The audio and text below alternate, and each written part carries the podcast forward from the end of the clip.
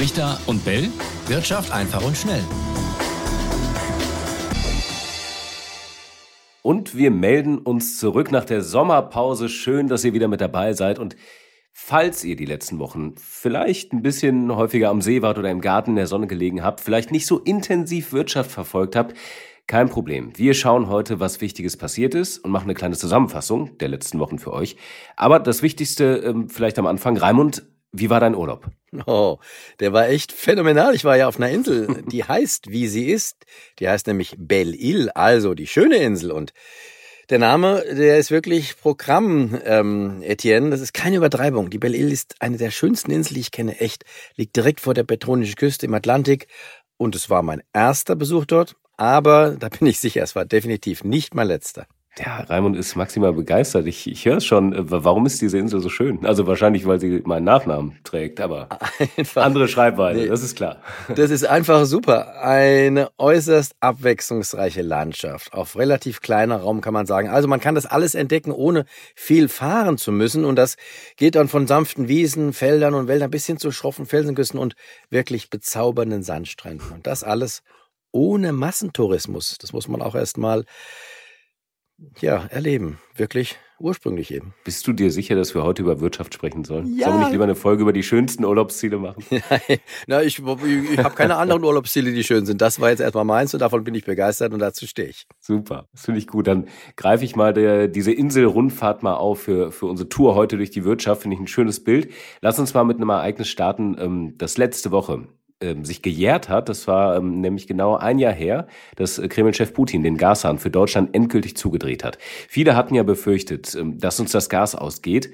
Aber diesen Energiekollaps, den gab es nicht. Warum eigentlich? Also das hat wirklich verschiedene Gründe, aber der wichtigste ist, Russland liefert eben weiter fleißig Gas aus und nicht unbedingt an uns, dafür aber an andere Länder. Das heißt, auf dem Weltmarkt, da ist Gas weiter verfügbar und zwar in ausreichenden Mengen. Und deshalb kam es eben nicht zum befürchteten Gasnotstand. Ja, und das Interessante ist ja auch, dass ausgerechnet unsere EU-Nachbarn deutlich mehr Gas aus Russland beziehen, trotz der Sanktionen. Genau, das ist für viele überraschend gewesen, für mich auch, vor allen Dingen, weil das Gas von den Sanktionen ausgenommen ist, kommt eben jetzt tatsächlich russisches Gas verstärkt ähm, zu unseren Nachbarn. Es kommt aber nicht mehr über Pipelines oder weniger über Pipelines aus Russland, dafür mehr kommt es auf Tankern als LNG, also als verflüssigtes Erdgas. Und das war auch überraschend, dass letzte Woche wurde das bekannt, Frankreich, Belgien und Spanien, die sind da besonders fleißige Abnehmer. Mhm. Was ja für die Umwelt gar nicht so gut ist, oder? Nö, kann man sagen. Leider, leider. Schließlich wird das Gas erst verflüssigt, dann wird es ja in großen Tankern transportiert und dann wird wieder Gas draus gemacht. Logischerweise wird das Klima dadurch zusätzlich belastet. Das Gas, das durch die Nord Stream Pipelines zu uns kam, das war in dieser Hinsicht sauber, aber das äh, geht ja nicht mehr. Das äh, ist wohl endgültig Geschichte. Ja, und politisch halt umso problematischer. Aber ähm, was man so ein bisschen festhalten kann, die Gaspreise, die sind wieder gefallen, oder? Naja, an den Börsen schon, da hast du recht, aber wir äh, haben noch nicht so richtig was davon. Erstmal, laut dem Verbraucherportal Verifox ist der durchschnittliche Gaspreis zwar zuletzt tatsächlich wieder auf rund 12,5 Cent pro Kilowattstunde gesunken für uns Verbraucher verglichen. Es waren immerhin 22 Cent in der Spitze zum Jahreswechsel. Aber es gibt ja, und das ist wieder gut für uns, die Gaspreisbremse. Die garantiert uns ja bis auf weiteres ohnehin einen Höchstpreis von 12 Cent pro Kilowattstunde, zumindest für 80 Prozent unseres Vorjahresverbrauchs. Das heißt, richtig spürbar wird's für uns erst, wenn der Marktpreis wieder deutlich unter 12 Cent fallen sollte. Oder wenn die Gaspreisbremse ausläuft, dann lohnt sich eventuell auch ein Wechsel des Anbieters. Ja, und dann lohnt sich für uns vielleicht äh, oder mit Sicherheit wieder eine neue Folge. Also wir halten das natürlich ähm, im Blick und dann haben wir vielleicht wieder Benjamin Weigel von Finanztipp ähm, mit dabei, Raimund, ähm, der uns dann sagen kann, wo es die günstigsten Tarife gibt. Aber ähm, weiteres Thema, ähm, Ereignis der letzten vier Wochen. Das Statistische Bundesamt hat mitgeteilt, dass die deutsche Wirtschaft im zweiten Quartal stagniert hat. Sie kommt also weiter nicht in Schwung. Großes Thema, wird wirklich immer wieder darüber berichtet. Aber den DAX, den müsste es ja eigentlich interessieren, den hat es irgendwie nicht beeindruckt. Warum? Nee, den hat es nicht beeindruckt und es gibt da vor allen Dingen zwei Gründe dafür. Ich glaube, da haben wir auch schon ab und zu drüber geredet. Zum einen machen die DAX-Firmen ja einen großen Teil ihres Geschäfts im Ausland, wo es besser läuft eben als bei uns. Und selbst äh, was das Inland anbelangt, da haben wir eine Stagnation immerhin mit positiven Vorzeichen, kann man sagen. Soll heißen, die Wirtschaft wächst nämlich auch im Inland noch, zumindest, Etienne, bevor die Inflationsrate abgezogen wird. Ich habe in der Statistik mal nachgeguckt. Danach ist das Bruttoinlandsprodukt in Deutschland im zweiten Quartal immerhin noch um 1,9 Prozent gewachsen. Gegenüber dem Vorquartal und gegenüber dem gleichen Vorjahresquartal hat das BIP sogar fast 7 Prozent zugelegt. Erst, wenn man die Inflationsrate abzieht, danach kommt es erst zur Stagnation. Mhm. Wobei die Inflation ist doch da. Ich meine, die lässt sich ja nicht wegdiskutieren. Richtig, das will ja auch niemand. Ich will nur den Blick öffnen für einen Zusammenhang, der wie folgt äh, ist. Die Unternehmen, auch die, die im DAX sind, die sind ja selbst ein wesentlicher Bestandteil der Inflation. Schließlich sind sie es ja, die die Verkaufspreise bekommen, die wegen der Inflation gestiegen sind für uns alle. Ansonsten gäbe es die Inflation ja gar nicht. Die Folge ist, es steigen auch die Umsätze und die Gewinne der Unternehmen nominal zumindest, also vor Abzug der Inflation. Und all das das spiegelt sich eben ganz einfach in den Aktienkursen wieder und eben auch im DAX. Im Ergebnis heißt das, dass für den DAX auch die nominale Entwicklung der Wirtschaft entscheidend ist, neben der realen. Und solange die Wirtschaft nominal wächst, Etienne hat auch der DAX gute Gründe, nominal zu wachsen. So einfach ist das. Ja, aber trotzdem im Umfeld jetzt ähm, jüngst der, der BIP-Zahlen wieder viel Pessimismus, ähm, der da zu hören war. Die deutsche Wirtschaft hinke den meisten anderen Ländern hinterher. Es geht einfach nicht voran, heißt es da. Wie berechtigt ist das? Okay, das hören wir natürlich jetzt schon seit Wochen oder Monaten. Äh, der Pessimismus, der ist sehr, sehr verbreitet. Und für mich erscheint er mir aber ein bisschen übertrieben, denn äh, für mich ist er Teil einer in Deutschland verbreiteten Unsitte, ähm, das Glas als halb leer zu betrachten, statt als halb voll. Ich bin da eher ähm, von der positiven Sorte. Ich sehe das Glas eher als halb voll an. Es gibt Probleme, ja, die muss man anpacken, aber warum schockt uns eigentlich, frage ich mal, eigentlich ein Wachstum, das es ja faktisch noch gibt, vor Abzug der Inflation? Ähm, warum schockt uns das eigentlich, wenn es dann äh, eine, eine Stagnation wird, nur nach Abzug der Inflationsrate? Mhm. Manche junge Wissenschaftler zum Beispiel, die sich zum Beispiel dem Klimaschutz verschrieben haben, die fordern ohnehin, dass man sich von diesem ständigen Streben nach immer mehr Wirtschaftswachstum verabschieden soll. Sie meinen, damit sei der Klimawandel zum Beispiel nicht zu stoppen. Deshalb fordern solche Leute ja auch einen, ein sogenanntes Postwachstumskonzept. Ähm, ich will nicht sagen, dass ich das alles teile und dass ich das auch äh, meine, dass das äh, so entwickelt werden sollte, aber ich halte es doch zumindest für sinnvoll, dass man sich damit mal eingehend auseinandersetzt und mit Argumenten vor allen Dingen dieser Leute. Das könnten wir bei Gelegenheit ja mal tun. Was meinst du? Ja, es ist auf jeden Fall äh, spannend. Ähm, haben wir noch nicht drüber geredet. Sagt doch gerne mal, was ihr dazu denkt. Ähm, sollen wir dazu mal eine Folge machen? Äh, wir haben unsere E-Mail-Adresse brichter und bellet.ntv.de. Schreibt uns gerne. Wir sind immer dankbar ähm, für jeden Input, der von euch kommt. Ähm, alle Themen, Ideen, her damit. Und Raimund, ähm, zur Inflation selbst gab es ja letzte Woche auch neue Daten für Deutschland und den Euroraum. Und da hat sich gezeigt, dass die Teuerung hartnäckiger ist, als äh, viele gedacht haben. Und dass es nach wie vor große Unterschiede gibt, auch zwischen den einzelnen Euro-Ländern. Wie kommen diese Unterschiede eigentlich zustande?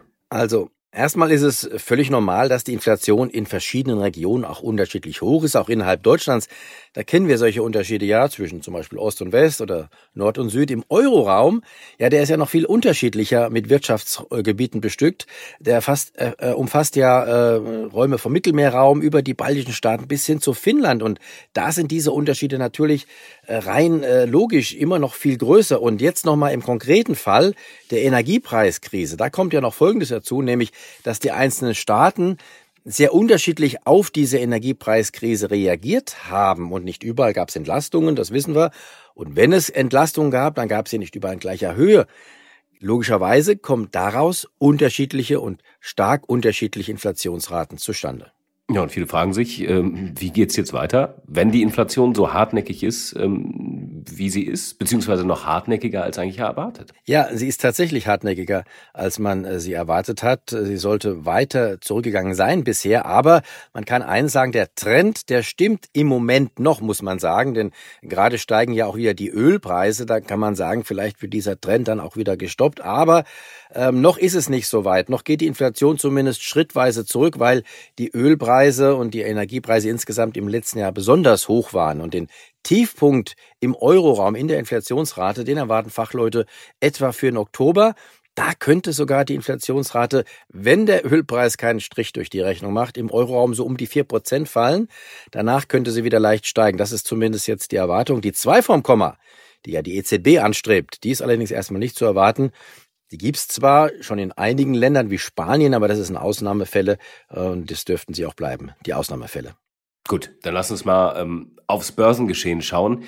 Also für alle, die ich jetzt ganz am Anfang in Richtung See und Garten ähm, geschoben habe, die haben eigentlich nicht viel verpasst, weil es war wirklich sehr flauer Sommer. Also keine großen Sprünge nach oben oder unten, oder? Kann man wohl sagen. Der DAX, der hat im August zwar drei Prozent verloren. Das lag jedoch vor allem daran, dass er den Juli, da erinnern wir uns noch, auf Allzeithoch beendet hat. Das heißt, der Vergleichskurs Ende Juli, der lag relativ hoch und deswegen waren die drei Prozent Verlust auch durchaus verkraftbar. Anfang August gab es sogar noch einen stärkeren Rücksetzer. Da haben auch viele gehofft, endlich, endlich, dann kommt die erwartete größere Börsenkorrektur. Ähm, da warten ja viele drauf. Aber Pustekuchen, zum Monatsende haben sich die Kurse wiederholt. Jetzt allerdings, Etienne, jetzt wird's spannend. Der September ist ja da. Und das ist äh, bekanntlich ein schlechter Börsenmonat. Was ist da dran? Ja, zumindest in der Statistik, da landet er im roten Bereich. Ich habe das mal ähm, besprochen letztens in NTV-Zertifikate ähm, mit der HSBC und da gab es tatsächlich ähm, das Ergebnis, äh, dass seit dem Jahr 2000 sich für den DAX im Durchschnitt ein September-Minus von zwei Prozent ergibt seit dem Jahr 2000. Das ist jetzt auch nicht so übermäßig viel. Man muss sich also jetzt da nicht groß verfürchten. Erst recht nicht, wenn man bedenkt, dass es gern noch die Jahre 2001 und 2002 gab, die ja da drin sind und die besonders ins Kontor schlagen. Da gab es nämlich Verluste von 17 Prozent im September und von 25 Prozent ohne diese beiden Ausreißer nach unten. Ohne die ähm, da hätte die September-Statistik etwas besser ausgesehen. Außerdem liegen diese Ausreißer schon länger zurück. Also keine große Furcht vor dem September, sage ich da nur. Okay, die Statistik, ähm, die, die lassen wir mal äh, Statistik sein ähm, und schauen auf Raimund bricht das Glaskugel. Wie geht's jetzt weiter im September? Die habe ich leider nicht oder verlegt. Ich weiß es nicht. Zumindest ja. hat aber, und das kann man schon mal festhalten, der September im roten Bereich begonnen. Er könnte also seinem Ruf erstmal gerecht werden. Nur, äh, ich bin da auch wiederum skeptisch in dieser Hinsicht, denn solange so viele Vertreter, große Investmentbanken, eine größere Börsenkorrektur, ja, man kann sagen, geradezu herbeireden, das tun sie seit Monaten, auch in unseren Interviews, solange halte ich es zumindest für unwahrscheinlich, dass diese ganz, ganz große Korrektur auch tatsächlich kommt, denn das haben wir ja auch schon äh, erfahren. Die Mehrheit, die behält an der Börse selten recht und Äh, kann man sich fragen, warum sind diese paar Investmentbanken die Mehrheit? Na, sind sie jetzt nicht von der Personenzahl, aber ganz klar äh, von der äh, in Bezug auf das angelegte Kapital. Da bilden sie tatsächlich die Mehrheit und zwar weltweit, kann man sagen. Gut, aber was ist, wenn die große Korrektur dann doch kommt?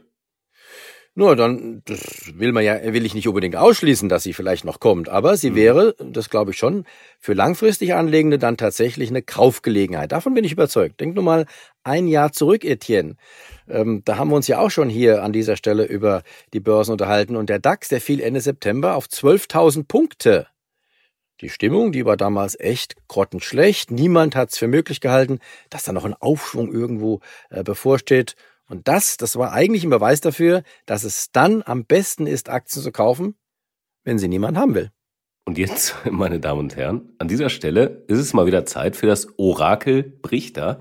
Denn äh, ich habe mal in eine alte Folge reingehört vom 28. September 2022, also vor fast einem Jahr. Und da hat Raimund Folgendes gesagt. Die Stimmung ist tatsächlich so mies im Moment an den Märkten.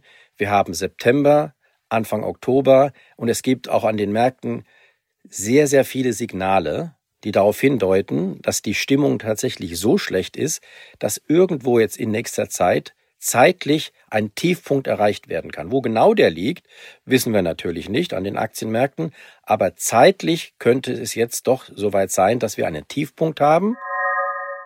So, und ich würde sagen, im Nachhinein hast einen Volltreffer gelandet. Ähm, der DAX steht jetzt mehr als 30 Prozent höher und vor allem ging er damals nicht mehr weiter runter. Naja, okay, hell sehen kann ich auch nicht, aber es gibt tatsächlich äh, bestimmte Signale, die man deuten kann, wenn man die Börse regelmäßig beobachtet. Zugegebenermaßen klappt das mit diesen Signalen am besten, wenn die Situation tatsächlich so extrem ist, wie sie das vor einem Jahr war. Von einer solchen Extremsituation in der Stimmung, der Börsenstimmung, da sind wir jetzt im Moment jedoch weit entfernt und das ist vielleicht auch wieder die schlechte Nachricht für all diejenigen, die jetzt einsteigen wollen oder meinen, naja, es könnte wieder in Kürze so eine ähm, Situation kommen. Also ein so attraktives Verhältnis von Chance und Risiko wie damals vor einem Jahr, das gibt's echt nicht allzu häufig. Also was sollte man dann daraus machen? Also es bleibt dabei, dass man am besten regelmäßig anlegt, langfristig feste Beträge in Aktien, zum Beispiel monatlich 50, 20 oder 100 Euro, je nachdem, äh, was das Budget hergibt. Dann braucht man sich um solche Schwankungen und auch nicht um solche Stimmungsschwankungen kümmern, weil man kauft ja dann stets zu Durchschnittskursen. Auch darüber haben wir schon häufiger gesprochen. Und wenn das Budget ein bisschen mehr hergibt, also wenn ich mal größere Mengen auf einen Schlag investieren will? Na, dann könnte man für diese Beträge hm, vielleicht warten, ein bisschen Geduld mitbringen.